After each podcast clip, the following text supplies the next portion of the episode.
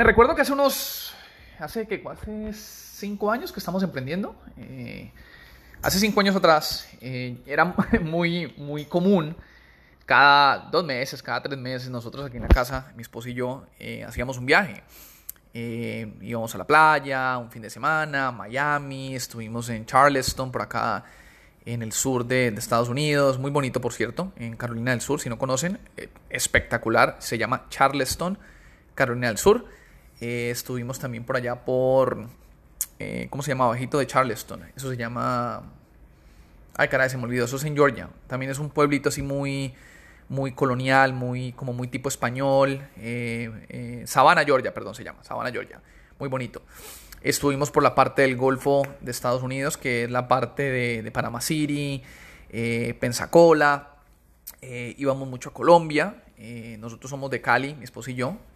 Cali, Colombia. Entonces íbamos a visitar en Colombia.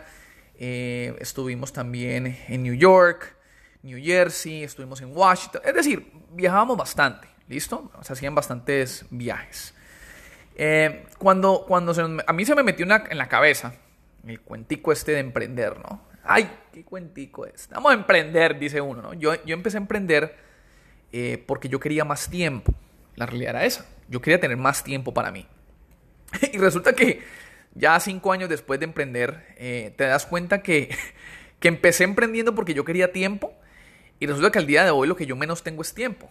Eh, literalmente nosotros en, en, Calidad Insurance, que es, que es nuestra agencia de aseguranza de seguros aquí en el estado de Georgia, y, Colocar Atlanta, que son nuestra compañía de, paquetería y envíos desde Atlanta a, a, Centroamérica y Sudamérica, lo que menos tengo es tiempo. Nosotros literalmente trabajamos de lunes a domingo eh, todos los días, básicamente. Obviamente hay días que no se trabaja tanto como otros, pero la realidad es esa. Estamos trabajando de lunes a domingo y lo venimos haciendo ya básicamente por los últimos cinco años. Entonces al día de hoy, y, repito, ¿no? las ironías de la vida, empecé a emprender porque quería más tiempo y lo que tengo al día de hoy es menos tiempo. Ahora, en este proceso de emprender he entendido que para yo poder llegar a mi objetivo de tener más tiempo libre, lo que tengo que sacrificar es tiempo libre y mejor aún todavía porque esta, esta, parte ya, esto es más profundo y, probablemente después hacemos un podcast específicamente en esto, pero esta parte es muy importante. Para poder cumplir mi meta de tener más tiempo libre, uno, primero, tengo que sacrificar tiempo libre y segundo, mi meta no puede ser tener tiempo libre. ¿Cómo así, Andrés? ¿Qué, qué, qué este man que está hablando? Esto parece un trabalenguas. Es la realidad. Para yo poder cumplir mi meta de tener más tiempo libre, primero tengo que sacrificarlo y segundo, mi meta no puede ser tener tiempo libre. Mi meta tiene que ser un objetivo mucho más grande. Tiene que tener un propósito mucho más grande y no algo tan individual como, ay, es que yo quiero tener más tiempo libre. No, el propósito tiene que ser mucho más grande. Y ahí es cuando, cuando eh, empieza a hacer sentido todas esas frasecitas cliché, todas esas frases medio raras, ¿no? De que tienes que tener un propósito muy fuerte, tienes que tener un porqué súper fuerte para poder mantenerte en la batalla. Y es verdad, es verdad, el propósito tiene que ser muy grande, mucho más grande, para poder que tú sobrelleves por un periodo bastante largo todos esos sacrificios que estás haciendo. Porque si tu propósito no es lo suficientemente fuerte, créeme que a largo plazo, tarde o temprano, el sacrificio va a ser más grande que el propósito y vas a fracasar. Entonces, mi gente, son, son cosas que aprendes en el proceso. Son, es veneno. veneno que te tragas, veneno para las cucarachas que cuando te lo tomas, empiezas a matar todas esas cucarachas de la cabeza, en este caso las cucarachas de, lo que es la, gratificación inmediata. Eh, muchos de nosotros empezamos las cosas y queremos ver resultados al mes, a los dos meses, a los tres meses. Y resulta que, que no es así.